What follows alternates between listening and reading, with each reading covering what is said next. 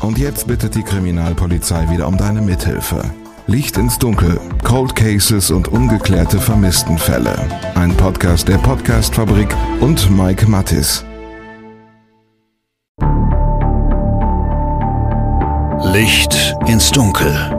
Cold Cases und ungeklärte Vermisstenfälle von hier.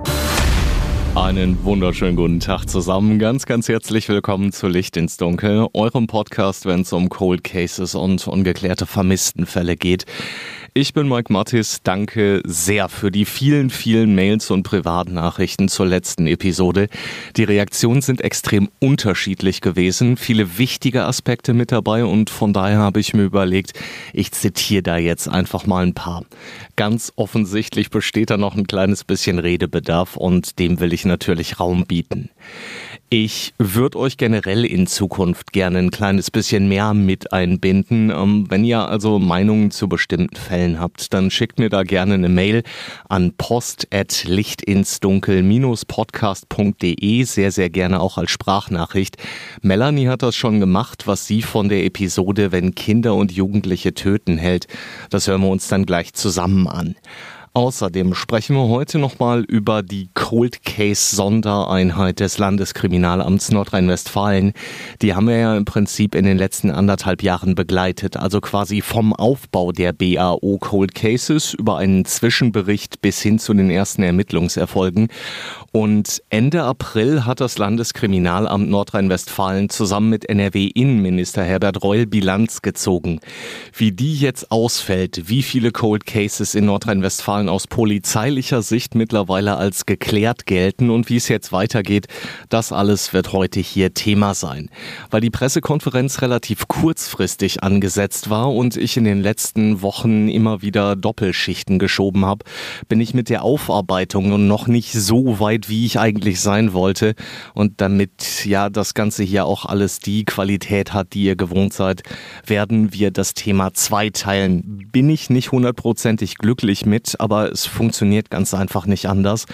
Beim nächsten Mal gibt es dann außerdem auch einen kleinen Einblick in die Arbeit der Kriminaltechnik beim LKA und in die Arbeitsweisen der Verbrecherjagd. Heißt also, den Fall, den ich euch eigentlich heute vorbereitet habe, den präsentiere ich euch direkt danach, wenn wir eben mit der Bilanz der BAO Cold Cases fertig sind. Wenn ihr neu bei Licht ins Dunkel seid oder wenn ihr vielleicht einfach auch nicht mehr so richtig im Thema seid, dann lege ich euch die Episoden 2, 9 und 13 ans Herz. Da geht es eben nicht nur um die besondere Aufbauorganisation Cold Cases an sich, sondern auch um die Cold Case Datenbank, um die Arbeitsweise der Ermittlerinnen und Ermittler beim Landeskriminalamt in Nordrhein-Westfalen. Und damit jetzt nochmal zurück zum Thema, wenn Kinder und Jugendliche töten. Das ist ganz offensichtlich nicht nur bei uns hier in Deutschland aktuell ein Thema. In Belgrad, der serbischen Hauptstadt, hat es letzte Woche einen Amoklauf gegeben. Ihr habt es vielleicht gelesen, da ist ein Jugendlicher bis unter die Zähne bewaffnet in seine Schule gestürmt und hat da eben etliche Mitschüler und Schulmitarbeiter erschossen. In den Medien gibt es dazu unterschiedliche Angaben. Mal ist der mutmaßliche Täter 13 Jahre alt, andere sprechen da von einem 14-jährigen Schützen. In einigen Zeitungen ist von neun Toten die Rede, andere sprechen von mindestens acht Getöteten. Hintergründe sind immer noch unklar. An Spekulationen über Mobbing im Vorfeld oder Ärger über schlechte Schulnoten will ich mich hier an dieser Stelle nicht beteiligen. Das Ganze zeigt aber, dass das offensichtlich kein deutsches Phänomen ist. In Serbien jedenfalls, das sagen die Behörden vor Ort, ist die Zahl der schweren Straftaten durch Kinder und Jugendliche in den letzten Jahren deutlich gestiegen. In der letzten Episode habe ich darüber ja im Prinzip auch mit Ina Ruhoff gesprochen, was sie davon hält, dass die Rufe nach der Herabsetzung der Strafmündigkeit immer lauter werden. Und Ina hat sich dazu sehr, sehr klar positioniert. Sie sagt, sie hält da nichts von und begründet das unter anderem damit, dass die Zahl der Kinder und Jugendlichen unter 14 Jahren, die schwere Straftaten wie Mord und Totschlag begehen, deutschlandweit im Jahr konstant im einstelligen Bereich liegt. Gudrun hat mir dazu eine Mail geschickt an post@lichtinsdunkel-podcast.de. Sie schreibt und ich zitiere wörtlich: Hallo Mike, erstmal Lob für deinen Podcast, einfühlsame Diskussionen, informativ, toller Gast. Meine Einschätzung, Täter sind meist gar nicht sozialisiert, jedenfalls junge Täter. Sie sind oft in asozialem Umfeld, sei es nun familiär und oder Schule beziehungsweise in Anführungsstrichen Freunde aufgewachsen und kennen es oft nicht anders. Sie müssen erst einmal sozialisiert werden. Ich finde da solche Programme, zum Beispiel von der Polizei, echt gut. Schön, dass es dort eine Entwicklung hingibt. Außerdem schreibt sie, und ich zitiere weiter, mir geht's nicht um eine Bestrafung, sondern um Sicherheit, Information und den Wunsch nach Wiedergutmachung. Damit man sich als Opfer wieder sicher fühlen kann, gibt es zwei Möglichkeiten. Erstens, entweder die Täter sind im Gefängnis oder in der Forensik oder tot. Und zweitens, dass die Täter sozialisiert werden, dass den Täterinnen und Tätern klar wird, was sie angerichtet haben, dass sie lernen, empathisch die Opferperspektive einzunehmen und auch die der Angehörigen und es somit nie wieder tun würden. Das ist natürlich schwierig, wenn sie dazu nicht fähig sind oder es eben nie gelernt haben. Ich habe selbst drei Kinder und finde es richtig, dass sie bis dahin nicht strafmündig sind. Zitat Ende. Mit Blick auf die Taten schreibt Gudrun, und ich zitiere wieder, ich finde, man muss auch ganz klar zwischen geplanten Taten und Taten, die impulsiv unter starken Emotionen geschehen, unterscheiden. Vor allem in der Pubertät gibt es heftige Entwicklungen und die Kinder und Jugendlichen müssen erst lernen, sich selbst zu regulieren und mit dem Gehirnumbau klarzukommen. Zitat Ende. Und was die Sache mit den Prozessen angeht, schreibt sie, ich bin da ganz klar bei Ina. Mir geht es nicht darum, Täter und Familien anzuklagen, niederzumachen oder bloßzustellen. Kein Mensch ist perfekt und man weiß nicht, ob man unter ähnlichen Umständen, wenn man zum Beispiel in den Schuhen des Täters aufgewachsen wäre, nicht vielleicht auch so gehandelt hätte. Mir geht es um Aufklärung, also im Wesentlichen darum, wer, warum, wie und vor allem, wie kann man sowas in Zukunft verhindern. Die beste Prävention wäre vielleicht ein wertschätzendes Miteinander, Achtsamkeit und ehrliches Interesse an den Menschen.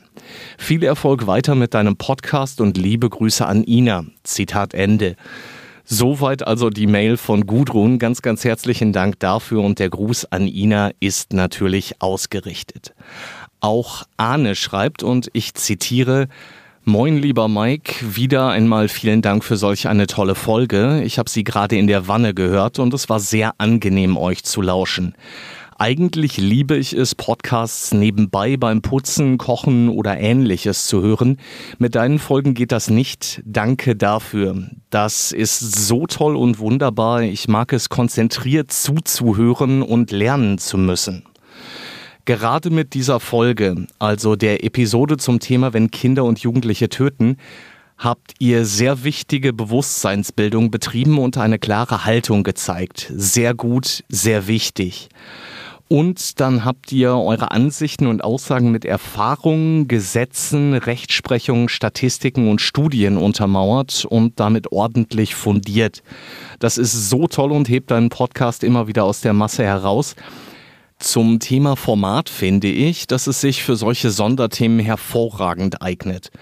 Dann darf und soll solch eine Folge auch ruhig mal ein bis zwei Stunden lang sein. Gerne auch mal ein Talk, ein Interview zu dritt oder so. Ich denke, das bereichert. Zum Beispiel ein Profiler und eine Anwältin oder so. Zitat Ende. Soweit also Arne und den muss ich an dieser Stelle einfach mal hervorheben. Arne schreibt mir quasi nach jeder Episode seinen Eindruck, schickt mir regelmäßig Fallvorschläge und dazu dann eben auch gleich noch ein paar Zeitungsartikel mit. Also vielen, vielen lieben Dank dafür, denn äh, gerade wenn ich mal wieder in Doppelschichtwochen hänge und eben nicht so viel Zeit für die Recherche habe, ist das absolut Gold wert. An dieser Stelle darf ich dann auch schon mal ankündigen, dass ich bald ein kleines bisschen mehr Zeit für den Podcast haben werde. Die Podcast-Fabrik unterstützt mich da ab Juli eben auch finanziell. Und das hat dann zur Folge, dass ich eben keine Doppelschichten mehr schieben muss, um irgendwie über die Runden zu kommen. Das äh, ja, ist als freier Journalist und Nachrichtenmensch natürlich auch immer so ein Thema. Keine Frage. Für euch bedeutet das unterm Strich, dass ich dann bald mehr Zeit für die Recherche, mehr Zeit für den Podcast habe und dann kann es eben auch mal passieren, dass ich euch ab und zu vielleicht auch mal eine etwas längere Episode liefern kann. Wobei mir da eben dann auch ganz wichtig ist, dass ich nicht ins Labern verfalle. Ähm, die einzelnen Fälle und die Schicksale der Opfer sollen natürlich ganz klar im Vordergrund stehen. Ich würde aber, wie gesagt, euch gerne auch ein kleines bisschen mehr Platz für Anmerkungen, Feedback und Co geben. Ja, äh, Stichwort längere Episoden. Dazu hat sich auch Patrick geäußert. Er ist Fan von längeren Podcasts und schreibt, ich zitiere, ich finde alles ab 45 Minuten richtig nice, weil ich dann weiß, dass meine komplette Wegstrecke bis zur Arbeit abgedeckt ist. Hab tatsächlich aber auch schon einige Episoden mehrfach gehört, wenn du zum Beispiel wie beim vorletzten Mal einen Fall vor geraumer Zeit hochgeladen hast. Da habe ich dann erst die alte Episode gehört und dann die neue. Melanie hat mir auch eine Reaktion zur letzten Episode geschickt und da hören wir doch jetzt einfach mal rein. Sie hat mir eine Sprachnachricht geschickt. Erst einmal ein großes Lob an dein Podcast-Format. Ich finde es immer sehr gut recherchiert und wertneutral. Letzteres hätte ich mir aber bei der letzten Folge anders gewünscht, weil ich bin der Überzeugung, dass Ina die gegen die Herabsetzung der Altersgrenze bei Strafmündigkeit ist, ihre Meinung einzig und allein daher gebildet hat, dass sie kaum bis gar keine Berührungspunkte mit Menschen aus prekären Verhältnissen hat. Wie letztendlich äh, so eine Strafmündigkeit dann aussehen kann bei der Herabsetzung, das kann man ja auch noch herausarbeiten. Man muss ja nicht sagen, die, ähm, die sollen in den Knast, aber ich finde, da muss einfach trotzdem ein Prozess her, damit sie die Ernsthaftigkeit unseres Staates und unserer Werte erkennen. Speziell im Fall Luise haben wir es mit Kindern zu tun, die sich sehr vorbereitet haben auf die Tat. Die haben, bevor sie das getan haben, recherchiert, ob sie strafmündig sind. Sie sind in den Wald gegangen und haben Luise heimtückisch mit einem Messer, das sie vorher eingepackt haben, erstochen. Und ich denke mal, das weicht ein bisschen von der ähm, märchenhaften Vorstellung von Ina ab, dass das ähm, ganz arme Kinder sind. Also wer Berührungspunkte so wie ich hatte mit eben straffälligen Jugendlichen, weiß auch, die wurden nie geliebt, die haben keine Liebe bekommen. Also wo auch immer das äh, Ganze herrührt, ist ja jetzt egal. Aber man kann da nicht einfach nur sagen, da macht der Staat auf jeden Fall was, indem er die Kinder dann zum Beispiel den Eltern entzieht. Ja, das ist das Mindeste. Denn die haben ja von vornherein schon alles falsch gemacht. Es kann ja nicht sein, dass sie sich so gegen die Regeln unserer Gesellschaft stellen und so etwas anrichten und dann ähm, ganz normal äh, in die Schule gehen und ähm, so getan wird, als wenn nichts ist. Vielen Dank, Melanie. Auf zwei Dinge muss ich an dieser Stelle kurz eingehen, ob die mutmaßlichen Täterinnen vorher wirklich überprüft haben, ob sie strafmündig sind oder nicht. Das habe ich nicht feststellen können, das ist mir aber mehrfach erzählt worden. Woher diese Informationen stammen, kann ich tatsächlich nicht nachvollziehen. Ich habe dazu ganz einfach keine zwei voneinander unabhängigen Quellen gefunden. Was die mutmaßlichen Täterinnen angeht, ist es so, dass sie höchstwahrscheinlich eben nicht so schnell wieder in ihre Familien zurückkommen. Da wird also eine ganze Menge gemacht, dass sich so eine krasse Tat eben nicht wiederholt. Die beiden sind nach Angaben der Ermittler in verschiedenen Kinder- und Jugendpsychiatrien untergebracht und mit Blick auf das Alter der beiden Mädchen gibt's da aber eben keine weiteren Details. Auch zum Motiv halten sich die Ermittler bedeckt. Klar ist allerdings, dass Luise mit mehr als 70 Messerstichen getötet worden ist. Ähm, ich weiß nicht, wie es euch dabei geht, aber als ich das gelesen habe, mir hat's komplett die Sprache verschlagen. Auch die Rolle der Medien muss ich in diesem Fall noch mal kurz kommentieren, wenn wir schon dabei sind. Da nehmen es einige Kollegen leider mit dem Pressekodex nicht so genau. Das hat die Bürgermeisterin von Freudenberg meiner Meinung nach auch vollkommen zu Recht kritisiert. Einige Medien hatten da nämlich Kinder auf dem Schulweg abgefangen und zu Luise und zu dem Fall befragt. Aus meiner Sicht ist das ein deutlicher Verstoß gegen Ziffer 4 des Pressekodexes. Da geht es um die Grenzen der Recherche. Da heißt es in Richtlinie 4.2, da geht es eben um die Recherche bei schutzbedürftigen Personen. Ich zitiere. Bei der Recherche gegenüber schutzbedürftigen Personen ist besondere Zurückhaltung geboten. Dies betrifft vor allem Menschen, die nicht im Vollbesitz ihrer geistigen oder körperlichen Kräfte befinden oder einer seelischen Extremsituation ausgesetzt sind, aber auch Kinder und Jugendliche. Die eingeschränkte Willenskraft oder die besondere Lage solcher Personen darf nicht gezielt zur Informationsbeschaffung ausgenutzt werden. Zitat Ende. Soweit der Pressekodex. Über die Recherchepraxis mancher Kolleginnen und Kollegen könnte ich tatsächlich aber auch stundenlang diskutieren. Ich glaube, das führt an dieser Stelle zu weit. Äh, aber dann hättet ihr hier eure drei bis vier Stunden Episode. aber mal im Ernst. Es gibt gerade im Boulevardjournalismus eine relativ gängige Praxis, an Informationen zu kommen, nennt sich zynischerweise auch noch Witwenschütteln. Da geht es darum, dass Reporter nach einem Unglück, einer Todesnachricht oder nach einem anderen Schicksalsschlag bei Nachbarn, bei Bekannten oder eben im schlimmsten Fall bei den Angehörigen selbst auf der Matte stehen und Infos und oder Bilder haben wollen und das dann oft eben auch noch direkt nach dem Unglück oder nach der Todesnachricht. Äh, ich finde das mehr als fragwürdig. Ich bin da überhaupt kein Fan von. Jetzt kann man natürlich sagen, Mike, du sprichst ja auch teilweise mit Angehörigen. Wie kannst du sowas sagen? Dafür muss ich vielleicht ganz kurz erklären, nach welchen Kriterien ich überhaupt Angehörige kontaktiere. Äh, das ist mir tatsächlich wichtig, dass ich bei niemandem Wunden wieder aufreiße. Das heißt also, ich melde mich tatsächlich nur dann bei Angehörigen, wenn ich sehe, dass sie aktiv die Öffentlichkeit suchen wenn das mal der Fall gewesen ist, aber jetzt in diesem Moment nicht mehr so ist, dann melde ich mich da auch nicht. Das ist übrigens in dem vermissten Fall, den ich euch als nächstes präsentieren werde, der Fall gewesen. Da hat mal eine Angehörige Interviews gegeben, macht das momentan nicht mehr und von daher habe ich mich dann eben auch dagegen entschieden, sie zu kontaktieren. Außerdem melde ich mich da auch nie direkt nach dem Verschwinden oder nach dem Verbrechen. Ich glaube, das ist völlig klar.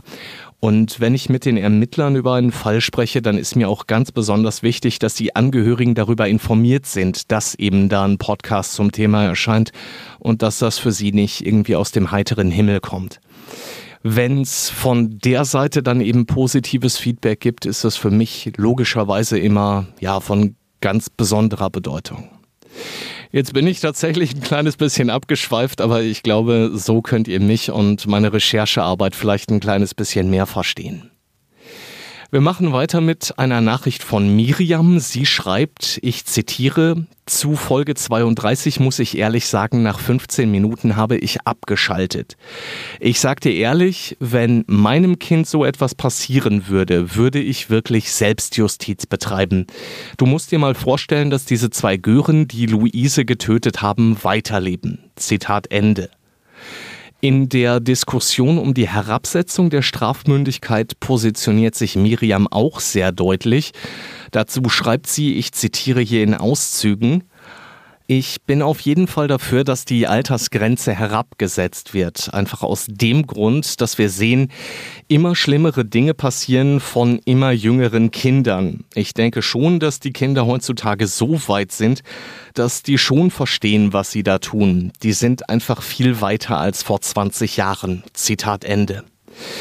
Ich würde das so nicht kommentieren wollen, dafür fehlt mir einfach die Expertise. Aber was ich für mich definitiv sagen kann, ist, dass ich vor 20 Jahren im Leben nicht drüber nachgedacht hätte, Mitschüler zu töten. Und ich glaube, das geht glücklicherweise auch den meisten von uns so. Dass es immer mehr Mörder und Totschläger unter 14 Jahren gibt, das ist allerdings ein Trugschluss. Dazu hat Ina in der letzten Episode aber eben auch Zahlen genannt. Ich habe es eingangs gesagt. Diese Zahl bewegt sich seit Jahren konstant im einstelligen Bereich hier bei uns in Deutschland. Dass das nach wie vor zu viel ist, keine Frage. Dass die Taten eben so erschüttern, gerade weil es fast noch Kinder sind, die da töten, das ist auch völlig klar. Ich kann auf der anderen Seite aber eben auch Juristen verstehen, die sagen, das Alter der Strafmündigkeit, das lassen wir bitte so, ganz einfach, weil wir dann eben auch einen 13-Jährigen, der ein Eis im Supermarkt klaut und erwischt wird, strafrechtlich verfolgen müssten. Und mit Blick auf die Gerichte und die Polizeidienststellen, die ja eh teilweise komplett überlastet sind, würde das da eben noch mehr Arbeit bei in Anführungsstrichen kleineren Delikten bedeuten. Aber auch da können wir gerne drüber diskutieren, wenn ihr mögt. Wie gesagt, die Mailadresse findet ihr in den Show Notes. Und damit ziehen wir jetzt Bilanz. Ich habe es anfangs gesagt, die BAO Cold Cases begegnet uns heute zum letzten Mal. BAO, das ist im Polizeideutsch eine besondere Aufbauorganisation. Die ist immer zeitlich begrenzt. Und so ist es eben auch in diesem Fall. Knapp eineinhalb Jahre haben 23 ehemalige Mordermittler, Kriminaltechniker und eine ehemalige Mordermittlerin alle ungeklärten Fälle der Jahre 1970 bis 2015 untersucht. Wie das Ganze letzten Endes zustande gekommen ist, das hat mir NRW-Innenminister Herbert Reul bei der Pressekonferenz Ende April 2023 gesagt. Wir wussten, es gibt da Fälle, die wir nicht aufklären konnten, wo wir vermuten, dass das daran liegt, dass wir heute bessere Technik und bessere Möglichkeiten haben. Und dann haben wir gesagt, wie können wir das lösen? Das ist ja im Alltag kaum zu schaffen, weil das viel Zeit erfordert. Und deswegen diese besondere Aufbauorganisation, also mit Hilfe von ehemaligen Kollegen und Spezialisten hier im Landeskriminalamt, vorklären. Also einmal Daten sichern, digitalisieren, damit es für immer sicher ist, nicht mehr verloren geht. Und zweitens vorklären und sagen, ab welchen Fällen lohnt es sich, weil es da einen Ermittlungsansatz gibt. So, und dann fängt die eigentliche Arbeit, wenn man ehrlich ist, an, nämlich die Arbeit im konkreten Fall jeden Fall nochmal durchzuspielen. Auf die Idee, pensionierte Ermittlerinnen und Ermittler einzusetzen, ist das NRW-Innenministerium übrigens durch den Fall Lüchte gekommen.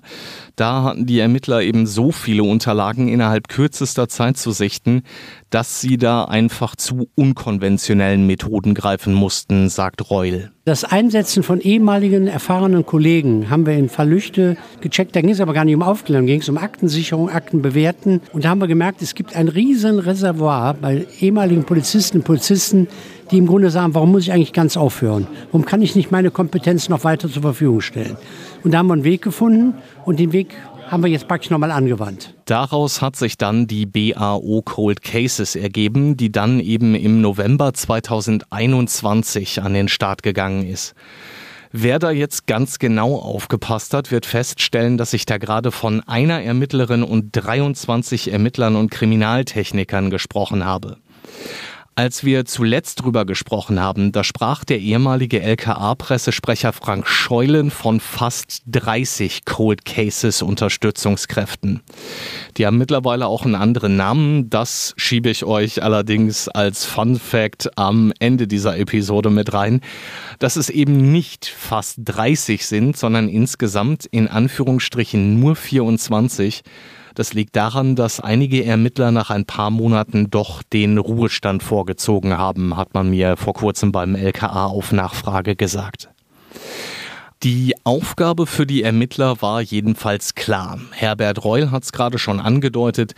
Die Fälle, in denen noch Akten da waren, sollten archiviert werden und eben schon mal daraufhin untersucht werden, ob mit der Technik von heute vielleicht noch eine Möglichkeit da ist, diese Fälle zu klären stellt sich jetzt natürlich die Frage, wie kann es denn eigentlich sein, dass in einem Mordfall keine Akten mehr da sind? Das hat mir Kriminaldirektor Colin B. Nierenz, der Chef der BAU Cold Cases, erklärt, als wir uns im letzten Jahr zum ersten Mal über die Arbeit der Ermittler unterhalten haben. Es gibt Cold Cases, die sind nicht zu bearbeiten, weil man die Akten nicht mehr digitalisieren kann oder weil die Akten nicht mehr da sind. Es gibt eben Fälle auch, das muss man einfach sagen, da ist eine Behörde von einem Gebäude in das andere gezogen und bei dem Umzug hat man festgestellt, dass die Akten, die dort gelagert wurden, nicht mehr verwertbar sind. Und diese Akten hat man dann auch vernichtet. Das kann unterschiedliche Gründe haben. Mal ist es eben Wasserschaden in einem Behördenkeller oder Tierfraß oder eben, dass die Dokumente nicht mehr lesbar waren. Ich denke, niemand hat sich 1970 gedacht, welche Methoden wir heute zur Verfügung haben. Hätte sich auch niemand erträumen lassen. Und deshalb ist es immer schwierig, so weit in die Zukunft zu schauen und so weit Vorsorge zu äh, treffen. Man muss eben auch bedenken, unter welchen Umständen die Akten damals entstanden sind. Damals hatten wir Schreibmaschinen. Ich kann mich noch erinnern, ich habe auch noch auf einer Schreibmaschine gelernt, die hieß Olympia 2000. Und dann hat man mit so Kohlepapier, das eingelegt wurde, wurden Durchschriften gemacht. Und bei so einem Papier kommt es dann darauf an, welche Bindung die Farbe mit dem Papier eingeht. Das hat Einfluss darauf, wie lange denn die Farbe auf dem Papier hält. Und dann kommt es auch auf die Qualität des Papieres an. Und Sie wissen ja auch, dass in der Landesverwaltung immer gerne gespart wird. Und deshalb hat man auch damals für die Polizei nicht das allerbeste Papier gekauft. Wohlweislich auch, weil man niemals gedacht hat, dass im Jahr 2022 noch einmal jemand diese Akte aus dem Keller holt und sich da ernsthaft mit beschäftigt. Das haben die Ermittlerinnen und Ermittler dann auch getan und knapp 1150 Cold Cases unter die Lupe genommen. In 400 Fällen sehen die Ermittler heute noch gute Chancen. Hier könnten die Täter mit großer Wahrscheinlichkeit also noch gefasst werden, sagt sowohl Innenminister Reul als auch Kriminaldirektor Nierenz. Das wird jetzt die Aufgabe sein in Phase 2. Da sprechen wir beim nächsten Mal ganz ausführlich drüber. Da geht es letzten Endes darum, dass diese rund 400 Fälle jetzt alle nochmal komplett neu aufgerollt werden. Nierenz sagt wörtlich, ich zitiere, die Früchte, die unsere Altermittler in der ersten Phase gesät haben, können bald geerntet werden. Zitat Ende. Und teilweise sind da ja schon Früchte geerntet worden, um hier einfach mal im Bild zu bleiben. In sechs Fällen in Nordrhein-Westfalen hat die BAO Cold Cases nämlich schon zur Aufklärung beigetragen. Auch da sprechen wir beim nächsten Mal nochmal ausführlicher drüber. Das ist, ich habe es eingangs gesagt, ganz einfach dem geschuldet, dass ich in der letzten Woche so wahnsinnig viel in den Nachrichtenredaktionen gearbeitet habe und äh, die Pressekonferenz im Landeskriminalamt so kurzfristig angesetzt war dass ich euch die Bilanz der BAO Cold Cases eben nicht im Stück präsentieren kann. Das ärgert mich tierisch. Mir hat aber ganz einfach die Zeit gefehlt, um euch das alles so aufzuarbeiten, dass es eben die gewohnte Licht ins Dunkel Qualität hat. Um die Fälle hier aber zumindest mal alle zu nennen, das sind in alphabetischer Reihenfolge Sigrid Korsten, Klaus-Dieter Miro, Agnes Niewöhner, Petra Nohl und Claudia Otto. Wer da jetzt mitgezählt hat, kommt nur auf fünf Namen. Das ist natürlich richtig und das liegt ganz einfach daran, dass sich das LKA zum sechsten Fall noch nicht äußert. Eine Festnahme steht kurz bevor, heißt es da relativ knapp. Die Ermittler zählen diesen Fall aber schon zu den polizeilich Aufgeklärten. Da müssen wir in den nächsten Wochen dann vielleicht also die Augen ein kleines bisschen offen halten und vielleicht kann ich euch beim nächsten Mal oder beim übernächsten Mal ein bisschen mehr dazu sagen und äh, vielleicht sprechen wir dann eben auch mal über diesen sechsten aufgeklärten Fall. Und das soll's für heute erstmal gewesen sein. Fun Fact noch zum Schluss, wie versprochen. Bei der Pressekonferenz hat das Landeskriminalamt bei den pensionierten Ermittlerinnen und Ermittlern immer wieder von Senior Experts gesprochen und das eben so oft betont, dass einige Kollegen und ich dann irgendwann tierisch grinsen mussten. Hintergrund ist wohl die Berichterstattung der Bild-Zeitung, die hatte die Ermittler einfach mal Rentnerkorps genannt. Einige Zeitungen haben das immer mal wieder übernommen. Mit äh, zwei der Senior Experts habe ich mich nach der Pressekonferenz kurz unterhalten und die sagten mir, dass der Begriff Rentnerkorps bei den Ermittlerinnen und Ermittlern der BAO Cold Cases ziemlich sauer aufgestoßen ist. Also brauchte man ganz offensichtlich einen neuen Namen für die Dame und die Herren. Das vielleicht mal so als kleine Anekdote zum Schluss. Beim nächsten Mal sprechen wir wie versprochen ausführlicher über die Fälle, die von der BAO Cold Cases schon mit aufgeklärt worden sind warum das aus juristischer Sicht vielleicht ein kleines bisschen anders aussieht und eben darüber, wie eigentlich die forensische Arbeit dahinter abgelaufen ist. Bei Fragen oder Meinungen zu den einzelnen Fällen schreibt mir wie gesagt gerne eine Mail an post at lichtinsdunkel-podcast.de oder eine Nachricht über Insta. Auch da freue ich mich immer wieder über neue Gesichter in unserer kleinen, aber feinen Insta-Community. Und äh, wenn ich dann ab dem zweiten Halbjahr 2023 auch ein bisschen mehr Zeit habe, um mich eben um den Podcast zu kümmern. Dann bekommt ihr da auch noch ein paar Hintergrundgeschichten mehr, ein paar Bilder zu den Fällen und, und, und. Also ihr Lieben, ganz, ganz herzliches Dankeschön fürs Zuhören. Vielen Dank für die Treue in den letzten knapp anderthalb Jahren. Bleibt sicher und gesund. Alles, alles Gute euch. Glück auf. Licht ins Dunkel. Cold Cases und ungeklärte Vermisstenfälle von hier. Eine Produktion von Mike Mattis und der Podcastfabrik.